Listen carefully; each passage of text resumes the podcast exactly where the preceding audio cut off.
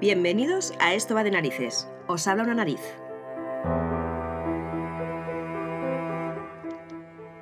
Este viaje olfativo a Irlanda es el más insospechado que se pueda imaginar. Y eso es lo que tiene Irene, imaginación. Ana Roquero desde Madrid. Al último podcast que me ha encantado, el de Irlanda, me ha rechiflado. Que sepas que me gustó muchísimo, o sea, muchísimo, de verdad. es que lo haces tan bien, me encanta, es una maravilla escucharte y seguirte a través de los olores. Maravilloso, de verdad. Hola, soy Concha de Madrid y quería felicitarte por tu programa, que me encanta porque la verdad es que invita a la relajación. También me gustaría que dedicases alguno a la cocina, porque hay muchos que somos aficionados a ella. Venga, un saludo, gracias. Hola, quería mandar un saludo para todo el equipo de Esto va de narices y nada, deciros que, me encanta y que espero siempre ansioso un nuevo podcast. Nada, un saludo y seguir así. Hola, llamo desde Madrid. Acabo de escuchar el último episodio de Esto va de narices. Cada vez que lo escucho, me transporta ese mundo que no se ve y sin embargo está tan presente. Cada episodio es evocador, y la voz de la narradora muy sugerente. Hola, buenas tardes. Mi nombre es Quique, soy de Cienpozuelos y me encanta el programa Esto va de narices. Hola, me llamo Diego y lo que más le gusta a mis oídos se llama Esto va de narices. Me parece un programa estupendo. Está hecho con sentido común y al mismo tiempo nos ayuda a conocernos, a conocer nuestros sentidos que falta nos hace, porque parece que no nos conocemos lo maravillosos que somos. Gracias. Hola a todos, me llamo Lucía y soy de Madrid y me encanta esto va de narices. Hola, soy Rocío y llamo desde Madrid. No he sido especialmente aficionada a los podcasts, pero esto va de narices, que me llegó de casualidad, me tiene muy entretenida y además lo encuentro interesante. Hola, me llamo Robert y escucho Esto va de narices.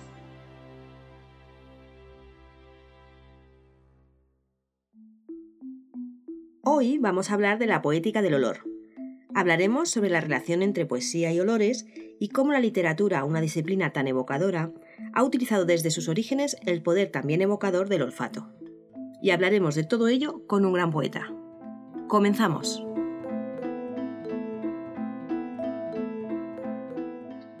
Mi cama huele a ti cuando te marchas.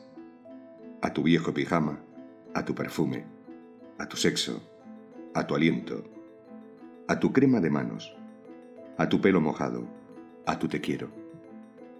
En el hueco que dejas en mi cama se acuesta la tristeza a dormir cada día y también huele a ti.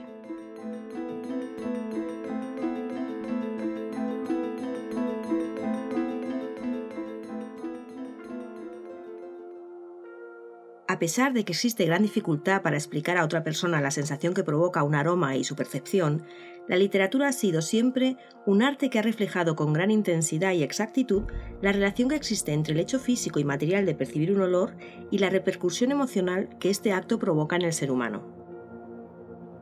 Un escritor utiliza los olores como una herramienta creativa para ayudar al lector a situarse en un determinado contexto. Echa mano del vocabulario seductor, de imágenes y de asociaciones psicológicas para apelar a la imaginación del lector. Un poeta utiliza el aroma para materializar sensaciones, para recrear sueños. Busca la esencia de las palabras para transportarnos, en muchos casos a través del olfato, a vivir sensaciones. Poetas como Valéry, Baudelaire, Shakespeare, Víctor Hugo, San Juan de la Cruz, Lorca, Cernuda, López Velarde y muchos otros utilizaron el poder evocador de su poesía y el olfato. Con ellos sientes lugares, amores, dolores, deseos, desengaños, belleza o felicidad. En resumidas cuentas, nos hacen experimentar vivencias. Hoy hemos invitado a nuestro podcast a un poeta precioso. Precioso y muy singular. Él es Javier Ruiz Taboada. Javier Ruiz Taboada nació en Toledo el 20 de diciembre de 1962. Escribe poemas para mayores y para pequeños, pinta cuadros, es sensible, rápido de pensamiento, jugador de palabras, odiador de fútbol, activo tuitero y aficionado a la fotografía y al diseño. Bueno, y un estrés larguísimo de cosas más. Pero por lo que más se le conoce a Javier Ruiz Taboada es por su voz. Una voz de galán de película. Es locutor de radio y periodista y trabaja en Onda Cero en el programa Radio Estadio todos los fines de semana. Un programa sobre todo de fútbol. También nos cuenta la lotería todos los 22 de diciembre y recita como Los Ángeles. Bienvenido Javier, muchas gracias por haber aceptado nuestra invitación. Estamos encantados de que estés aquí. Em, Javier, tú, bueno, de toda tu biografía que, he leído, ¿cómo puedes hacer tantas cosas y, y, todas mal. No, todas mal, no, están todas fantásticas.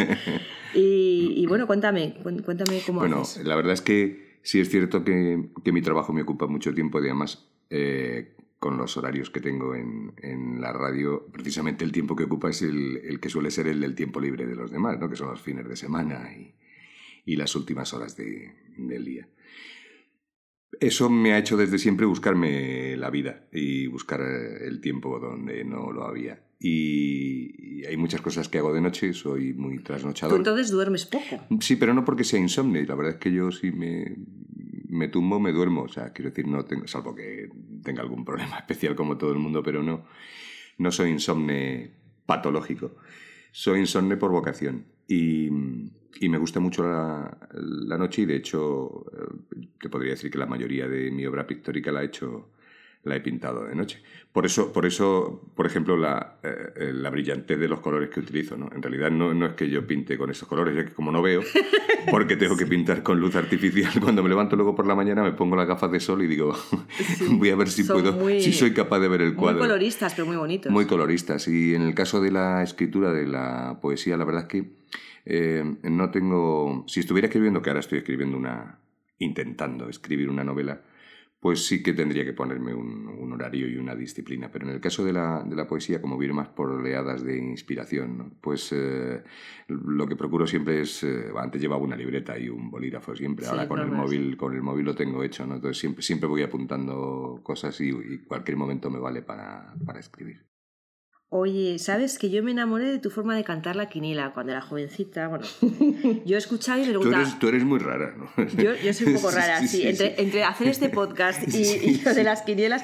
Bueno, yo, yo, yo pensaba, ¿pero quién es este tío que, que hace hasta la quiniela bonita? Porque claro, yo en aquel tiempo no sabía que tú escribías ni nada. Yo quizá tenga la ventaja de que, bueno, pues he cuidado la voz, eh, la he educado, etcétera, etcétera, ¿no? He estado en mis, su momento sus, en los logopedas y porque quería sacarle más partido de la que en un principio tenía. ¿no? Yo al principio cuando empecé en la radio tenía una voz de pito bastante, como decía mi padre, poquita voz, pero desagradable. ¿no? Oye, tú has escrito para niños y para, y para mayores. Para niños, vamos, voy a hacer un...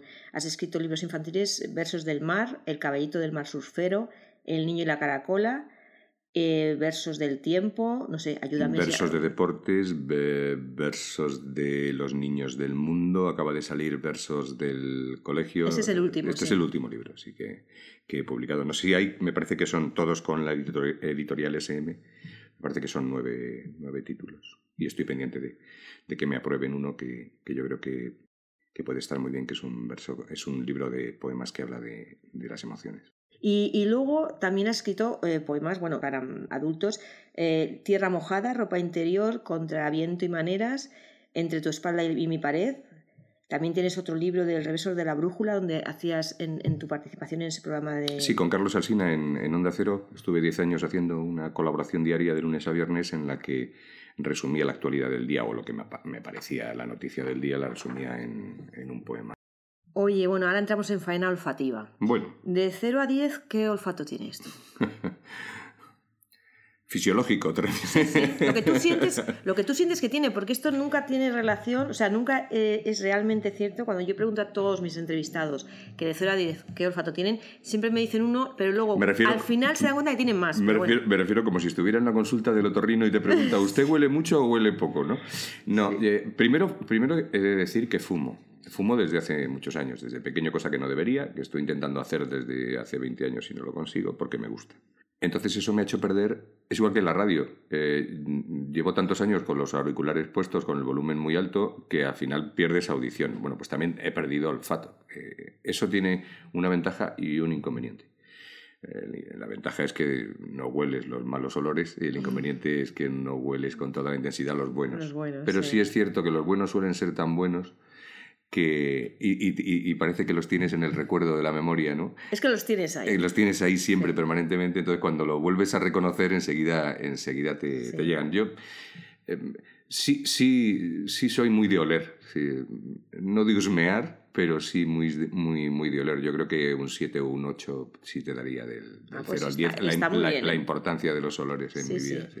Eso también es- eso también es cierto, ¿no? Que, que tú puedes tener un, olfato me- mediano, pero si lo trabajas y, y te interesas por, por, porque te gusta, pues efectivamente subes ahí en, la, en el ranking. Creo que no sería nunca sumiller, quiero decir, creo que me costaría un montón distinguir eh, los taninos de- y, lo- y los ecos de ahumado en la cebada, como dice el anuncio este de la cerveza, y que, Sí. y que el maestro cervecero tiene una, una otra vivienda en Almería. Pero, pero yo creo que eso, eh, en ese punto, más que el olor, influye también el sabor. Bueno, es un conjunto. Claro, ¿no? es En que está muy relacionado. En el caso del sí. vino, por eso, es el sabor en boca, el retrogusto, etcétera, Sí, etcétera. pero tú bebes vino y tú, tú a- Pero sí, yo- aprecias. yo, aprecias. apre- aprecio, por supuesto, Claro y distingo. Sí. Sí, sé, sé lo que huele mal y sé, y sé lo que huele malo, bien. Lo que no sé es si luego me va a gustar comerlo. Eso ya es- Ya. Por ejemplo, el repollo y la col es una cosa que huele horriblemente Horrible. mal y sin embargo luego la comes, yo en mi caso concreto, y me gusta. A mí también me pasa, sí. Entonces, bueno. Oye, ¿tú tienes recuerdos olfativos? Cuéntame tu infancia. ¿Tú de dónde vienes? Bueno, yo nací en Toledo. Mi infancia son recuerdos de un patio de Toledo. Eh, mi padre era médico y mi madre se dedicaba a cuidarnos. En aquella época te estoy hablando del Pleistoceno medio. o sea, Bueno, no tanto. bueno, no tanto, no tanto. Y, mm, y tengo un recuerdo olfativo de esa época de niño, de mi abuela que vivía con nosotros. Mis abuelos vivía- vivíamos en una casa muy, muy grande en Toledo, que ahora ya no tenemos, y mm, tenía varias plantas, y en la última planta vivía mi, mm, mi abuelo y mi abuela. Y hay un olor que tengo eh, metido y que de vez en cuando cuando vuelvo a oler me voy corriendo detrás, que yo creo que es porque, a ver, mm, entonces no tenía ni idea de cocina, por ejemplo, ¿no? Que es que hacía el pollo con vino blanco. Hacía una especie de guiso de pollo que cocía Buenísimo. con vino blanco. Entonces, eh, ese olor a sofrito mezclado con el vino blanco es un olor que me acompaña siempre. Es el típico olor de, de- de patio de vecinos, de, de casa de vecinos, ¿no? Es el típico olor de hora de comer. de- eh, eh, es un olor que te abre el apetito, ¿no? Que te dan ganas, que te dan ganas de comer. Ese, por ejemplo, es un olor de mi infancia, digo. Luego a lo largo de la vida he ido descubriendo, lógicamente, otros olores. Sí, muchos más, sí. O la crema pastelera. Ay, qué bueno el olor. ¿eh? El olor Bueno, a crema a mí pastelera. sabes que es el olor a- Pasar, pasar por delante de una pastelería. El ¿no? olor a pan, yo de pequeña, yo iba con trocitos de pan en el bolsillo, porque yo soy muy panera. Hmm. Bueno, ahora ya no puedo, porque Claro. engorda mucho y tal, o dicen que... Bueno, unos dicen que sí, otros que no, da igual. El caso es que a mí me encanta, pero yo recuerdo el olor a pan recién hecho, porque que, eh, que es algo, es un olor que es que no... no- o sea, me... me- me- Claro, pero es que lo mismo que de pequeño no te gustan las lentejas y, y luego cuando tienes uso de, de- de razón y de ración, en este caso, eh, las devoras.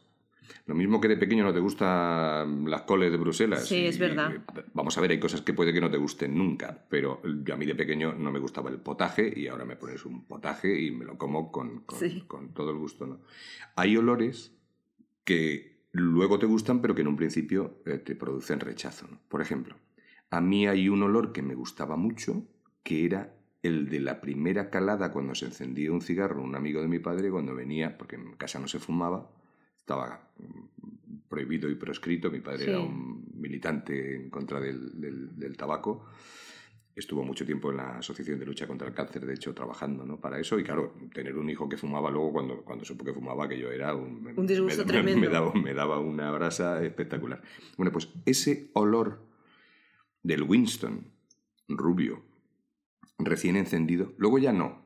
Luego ya el, resto de las, el, el humo del resto de las caladas no me gustaba, pero ese primer olor de, de la primera calada es algo que incluso siendo niño me gustaba muchísimo. Eh, el olor a gasolina, cuando eres pequeño, te produce mm, rechazo, mareo y no te gusta, por ejemplo. Y ahora vas a la gasolinera a echar gasolina y, le dices al gasolinero, ¿me puedo quedar un ratito más? ¿Sí? ¿Te gusta el olor a gasolina? Me gusta mucho el olor a gasolina. el olor a pegamento, pues, pues, pues, pues otra cosa igual, ¿no? Pues de pequeño te gusta mucho y ahora a mí, por ejemplo, me marea. ¿no? Bueno, lógicamente te marea porque todos sabemos lo que... o para lo que han usado el pegamento en muchas ocasiones, aparte de de para pegar papeles y, y, maderas. ¿no? Pero a eso me refiero. Hay, hay, hay olores que, que, El café, el olor a café recién hecho, lo que, lo que estabas, estaba diciendo lo del pan, pero el olor a café recién hecho. Claro, yo, yo de pequeño, de pequeño, incluso de adolescente y de joven, no me gustaba el café. Entonces a mí era un olor que casi rechazaba. ¿no? Y ahora, sin embargo, eh, ese olor de café eh, recién hecho en la cafetera italiana, eh, como el olor de las tostadas, esas tostadas recién hechas. Es que ya no solamente es el olor, es lo, es lo que te evocan, es a dónde te transporta. Lo, lo, que tiene el olor es que te lleva de viaje. ¿no? Sí, luego hablaremos de eso. Es como una alfombra mágica. Oye, ¿te parece que nos leas uno de tus poemas infantiles? Sí, claro que sí. Mira, tengo, he traído además, no se ve porque evidentemente esto es un podcast, eso nos pasa en la radio muchas veces. ¿Este es tu último libro? Este es el último libro que ha publicado SM, se llama Versos del Colegio. Es un libro que he escrito a medias con Carlos Reviejo, que es uno de los grandes escritores de la literatura infantil y juvenil contemporánea. Eh, y está ilustrado por eh, Natasha Rosenberg. Es un, las ilustraciones son, muy ¿eh? bonitas, son muy sencillas, muy bonitas, muy, muy infantiles, pues muy de lo que también va el libro, que el libro estos libros, esta colección de versos de va dedicada a libros a niños que tienen entre 5, 6, 7 años, ¿no? una cosa así. Se llama Todos somos diferentes. Y es verdad, tenemos, eh, de pequeños somos bastante crueles, somos crueles de mayores, pero de pequeños somos muy crueles seguramente por ignorancia, falta todavía de formación, educación y experiencia. Y, tendemos a rechazar y, a, y a zaherir y a molestar y a maltratar al que no es como los demás, ¿no? al que es diferente.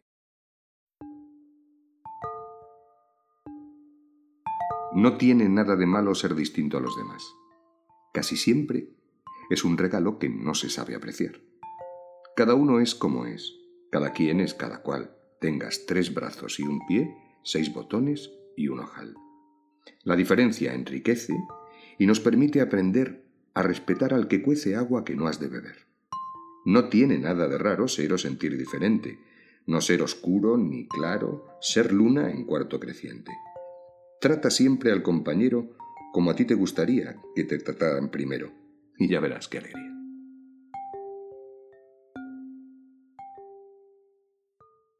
Oye, eh, hablaste antes de que tu, el olor este del, sofrito con el vino, de, hmm. este de tu abuela, eh, ¿ese es el primer olor que tú recuerdas de niño? Pues yo creo que sí, yo creo que es el, posiblemente ese y el olor a mar. Eh, siempre, mi madre es, era gallega. Eh, eh, yo me siento medio gallego, aunque nací en, Toledo. Mi padre era de Toledo. Mi madre siempre nos, nos inculcó mucho Galicia y de hecho estuvimos muchísimos años veraneando en un pueblecito de Galicia que se llama Bueu, que se llama Bueu, cerca de Vigo y de, y de Cangas. Y, y, a mí siempre me ha gustado el mar. el mar está mucho en tu pintura. Mi tierra es el mar. Sí. Mi tierra es el mar. Y mm, me encantan los puertos, mm, me gustan las lonjas, y yo sé que el olor a pescado a veces puede ser. Yo creo que uno de los olores más desagradables es el bacalao, seco, sí, ¿no? sí.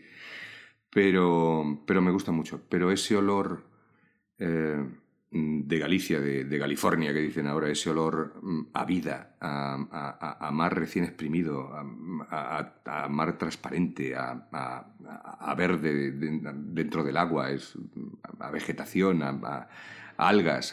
A, mí es un olor que sí que tengo, tengo grabado en, en la memoria. O sea que Posiblemente sí, entre el sofrito, que al final es una cosa que te hacen en casa, y el, y el mar. Eh. Pues el olor a algas, eh, es que el episodio anterior eh, de Esto va de narices trataba sobre el viaje olfativo por Irlanda, que he realizado yo, y, y, el olor a algas se me ha quedado grabado porque es maravilloso. También es... Sí, cuando no se están pudriendo. Cuando, efectivamente, Claro, porque claro. hay momentos en los que están pudriéndose y, y es que huele fatal. Claro. Pero es, es como un, un olor que tiene los dos, los dos Es como la posidonia, la posidonia cuando hablan y se quejan de que en las playas eh, de Levante y de, y de las islas están llenas de posidonia y que están en la playa y ocupándolo todo e impiden a los bañistas bañarse, hombre, claro, el olor es muy desagradable y no es lo mismo pisar la fina arena de las playas de Cádiz que pisar eh, posidonia que no deja de ser alga muerta cuando está seca y tal. Pero es que eso forma parte de nuestro ecosistema, es que, ¿sabes? Sí. Al final no, no podemos decir a la que lo tiren, que lo que, lo, que no mire, es que, Es que ese, es, existe, es que ese es su espacio, es Claro. que somos nosotros Los los, que estamos invadiendo su lugar. ¿Y a ti a qué te gusta oler? ¿Tú, qué, tú, tienes, eh, ¿Tú te fijas en qué olor de gel compras? O, sea, un gel que tenga un olor que a ti te guste, el aftershave, el, el no sé, la Sí, colonia que utilizas. Sí, me sí, vamos a ver. eh, antes de comprar un gel lo huelo. Mm, No uso siempre el mismo gel porque me gusta ir, cambiando. Y antes. Hubo una época que me gustaba mucho el champú de melocotón, con olor a melocotón. Me gustaba muchísimo, pero es verdad que cantaba. Es eso es el típico olor que, que canta mucho. Mm, Me gusta el olor a coco, por ejemplo, en, perfumes y, tal, pero, pero también es un olor que no me pega. La colonia, llevo toda la vida, creo que he cambiado de colonia una vez. Nada como más. yo, que, que, que estamos- somos A mí, muy me dan, fieles. a mí me dan, cuando voy a la perfumería me dan, después de comprar el, el frasco de colonia, me dan los, los estos, ¿cómo se llaman? Los frasquitos Las de las muestras. Y yo digo, si la tienes de la De- de misma... la mía, mi- como de la- yo, yo digo si- igual. Si la tienes de la mía, por favor, dame la de la mía, porque es que no voy a usar las otras. Salvo en un caso que se te acabe y no tengas, y por, por- por- por- porque sí. Sí. que me gusta eh, llevar... ¿Y cuál, cuál, llevar- cuál utilizas? Yo utilizo solo de Loewe, es la colonia que, Ah, sí. que uso. Y eh, es un olor que me ha gustado siempre. Eh, es la colonia que me gusta usar, es con la que me identifico, es con O sea, la que que esto la que gente- hueles es, es solo de lo Es solo de Loewe. Que yo creo que los perfumes y las colonias huelen diferentes dependiendo de la piel de cada uno. Totalmente. Totalmente. Y, y- y dependiendo también del tiempo, eh, desde que te la has echado hasta. Yo hasta- soy muy maniático del olor corporal. Eh, no, soporto, no soporto oler mal. Claro. O sea, yo me llego a duchar tres y cuatro veces al día si veo que, que afortunadamente no tengo ese Entonces pro- estoy descubriendo que en ti el olfato es muy importante. Muy importante. Afortunadamente, Los no- olores, ¿eh? afortunadamente creo que no, que soy una persona que suele oler bien, ¿no? que suele oler a, a limpio, pero también es verdad que tengo y mantengo una higiene personal que me parece fundamental. Y dentro de esa higiene eh, personal, pues bueno, darle un toque de colonia al final, una vez que ya te has, ya te has duchado, pues a mí me hace sentirme mejor. Al final, es verdad que te impregna la ropa y te impregna todo y cuando estás con alguien o, o si te pasas un poquito y abrazas a alguien y, y, se lleva el olor con, eh, su olor consigo, ¿no? Eh, olores, eh, la tierra mojada, tengo un libro que se llama Tierra mojada, la tierra mojada, la, famosa geosmina, que en realidad, si, lo piensas, no, es ese olor tan...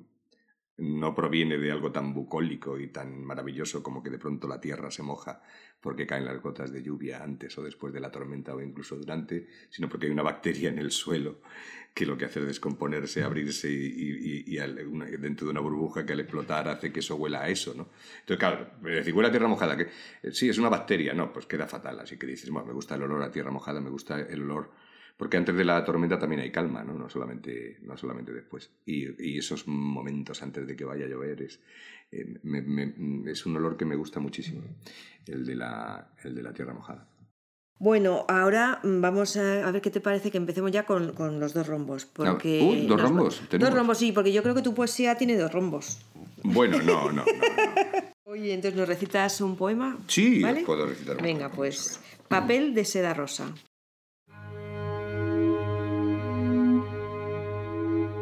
Tengo tu olor calado hasta los sesos, hasta huelo tu ausencia perfumada de escarcha, en la yema del dedo que naufraga en tu sexo, en la lengua que sabe a que sabe tu cuello, en la piel de mi mano que acaricia tu pecho, en el aire empapado que destiñe mi ropa. Tengo tu olor presente, pasado y futuro, el olor de tu aliento concentrado en mi boca, en mi verso, el aroma del tacto de tus labios, en mi nariz, tu espalda hidratada de notas, tu humedad de saliva reseca en mi memoria. Tengo tu olor calado como una bayoneta.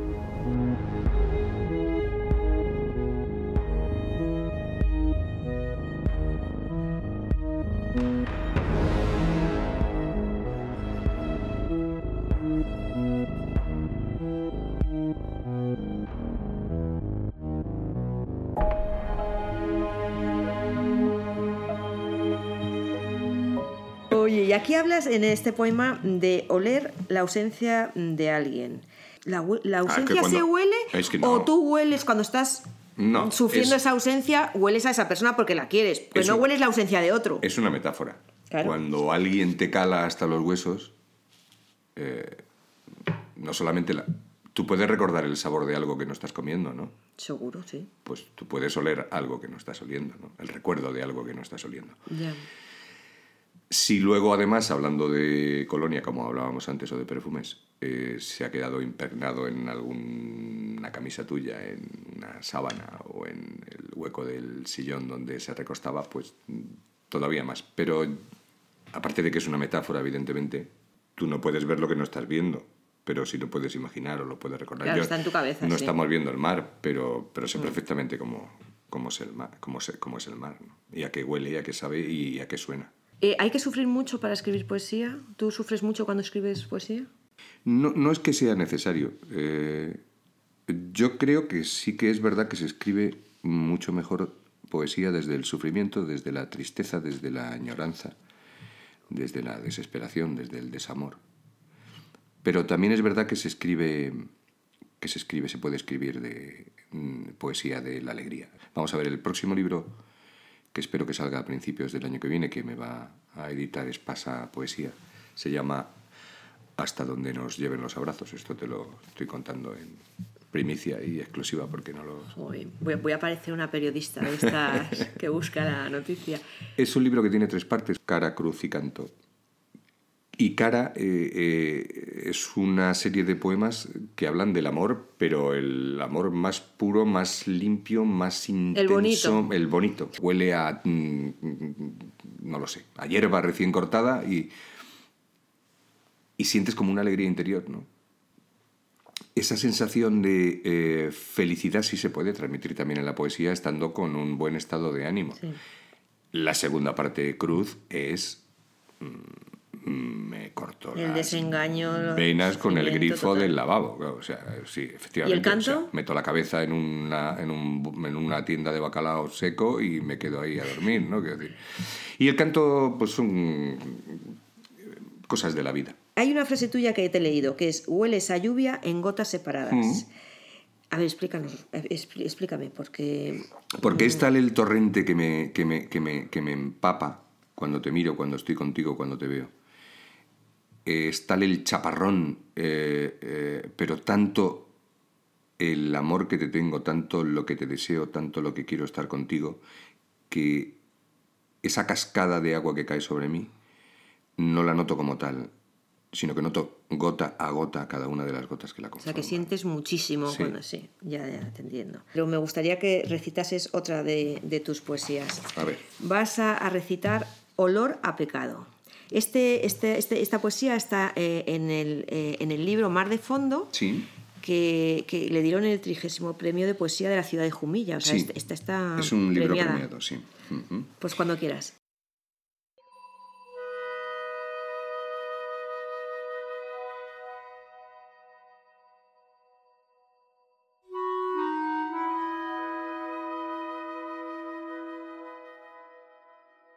Corazón de papel cuadriculado, cuerpo acostado con el sol en vena, cárcel donde querer cumplir condena entre labios y piel aprisionado, tierra mojada, ruta del pecado, tacto con humedad de gel de avena, fiesta del interior cuando a la pena le da por malvivir a nuestro lado, isla sin puerto, sombra de palmera, mensaje en la botella recibido, rostro con vocación de calavera, princesa sin castillo prometido, pesadilla fugaz de Adán sin Eva tras comer la manzana del olvido.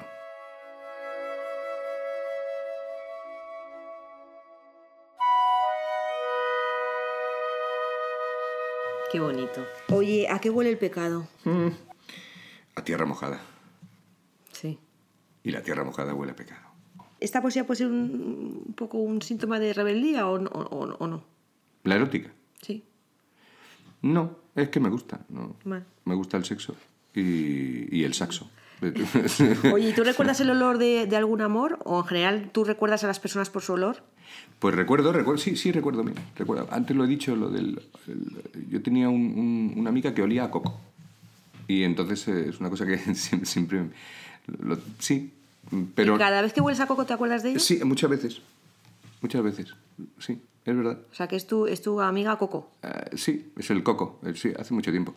Pero, pero puedo recordar cualquier otro tipo de, de perfume o cualquier olor incluso más íntimo.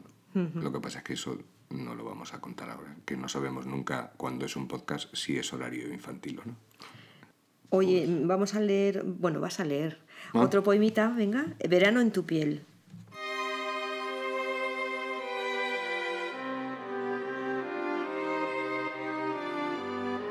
Un mar como la niebla moja tus pies desnudos. Un mar de nubes bajo un cielo de agua.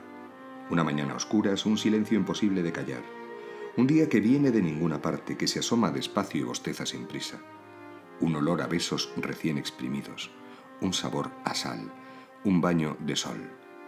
Verano en tu piel.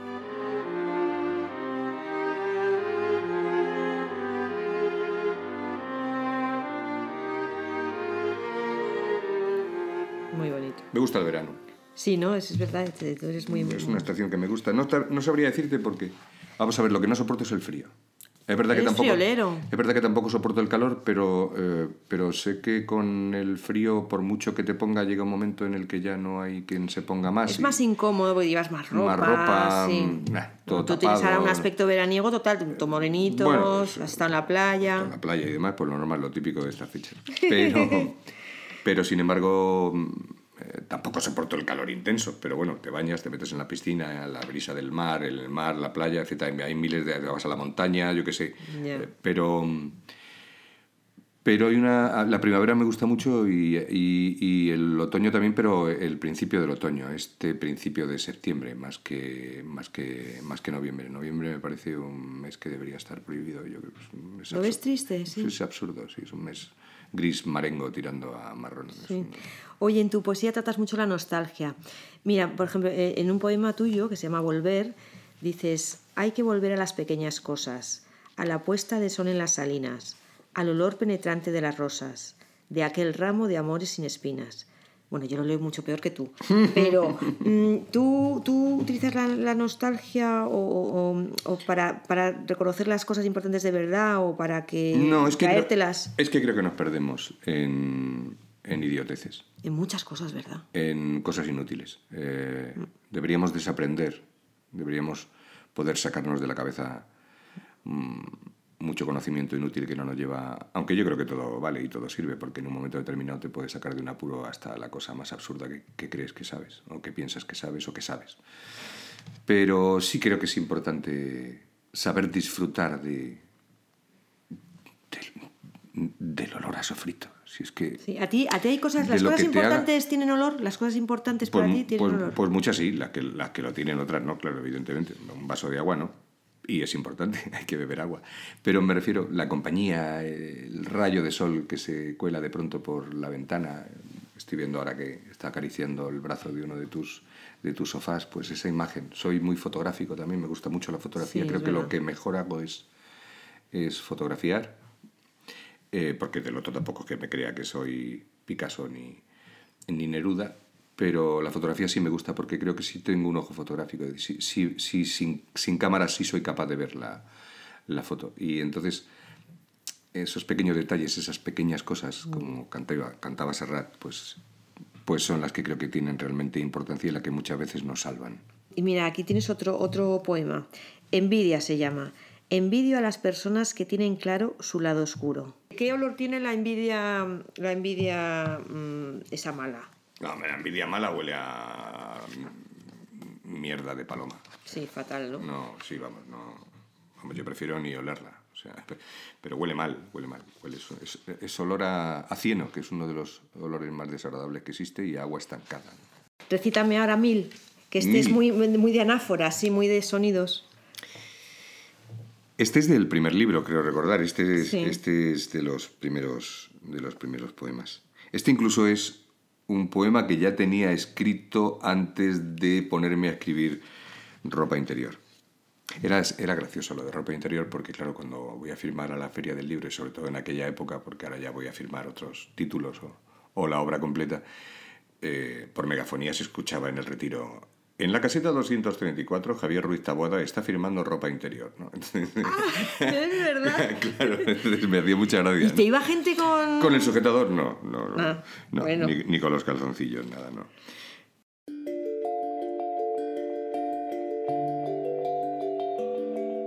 Mi amor tiene mil caras, mil peinados distintos, mil cuerpos insinuantes, mil bocas que probar, mil olores intensos, mil canciones, mil versos, mil recuerdos pendientes.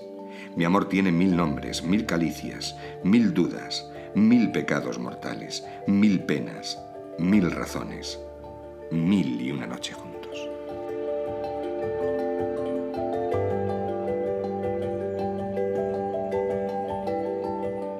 Yo eh, he, he visto en tu poesía que, que utilizas mucho una serie de figuras o de imágenes, como por ejemplo eh, la vuelta de la esquina. Dices, cuando dobles la esquina vuelve a dejarla como estaba, o la escalera, o ese, esa imagen de, de que lo que se ve no es lo que parece, o, o- o ni lo- y que lo que se sugiere es más importante de lo que, es- de- de- de lo que algo es.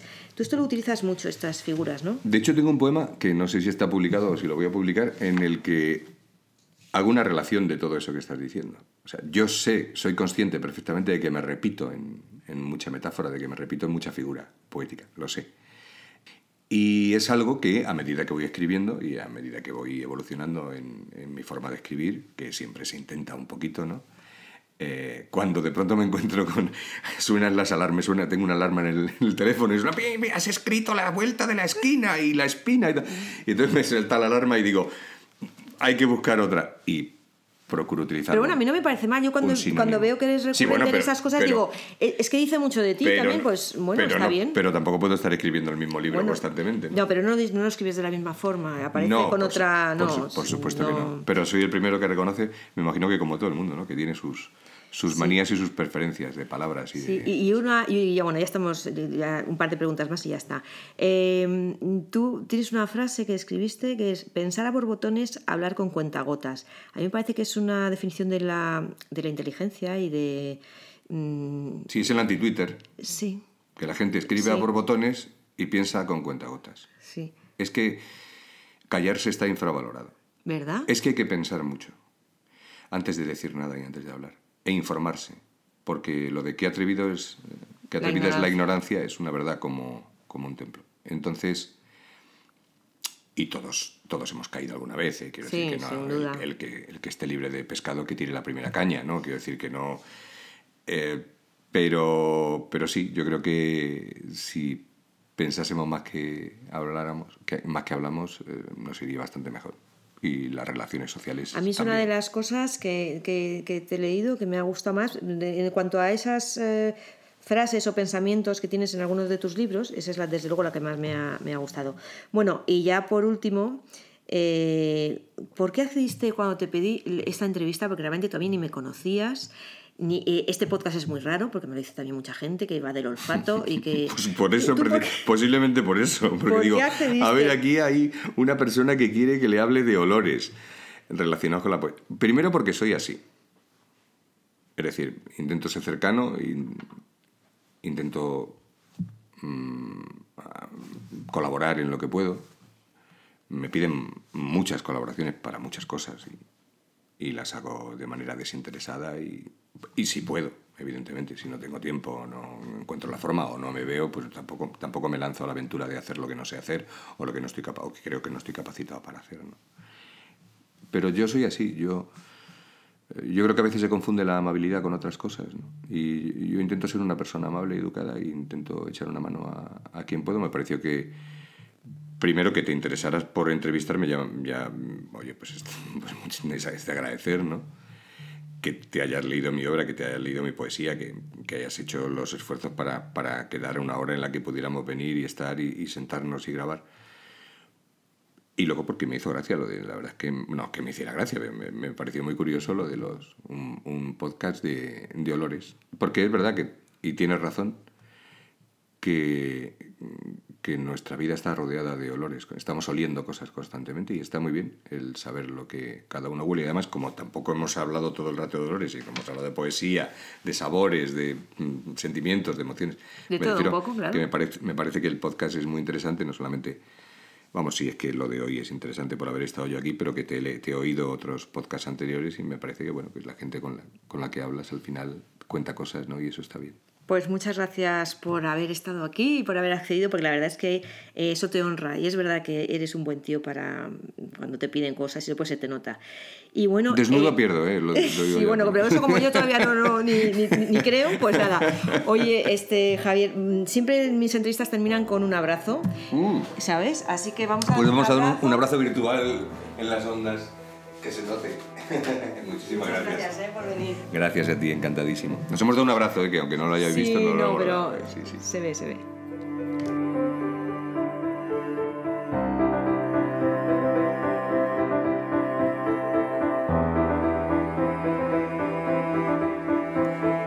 Bueno, oyentes, esto ha sido todo por hoy.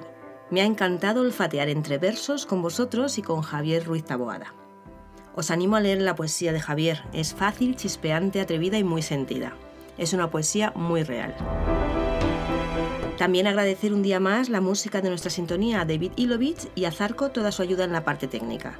Como siempre, podéis seguirnos por Twitter en arroba narices y si queréis escribirnos podéis hacerlo a podcast arroba estovadenarices.com.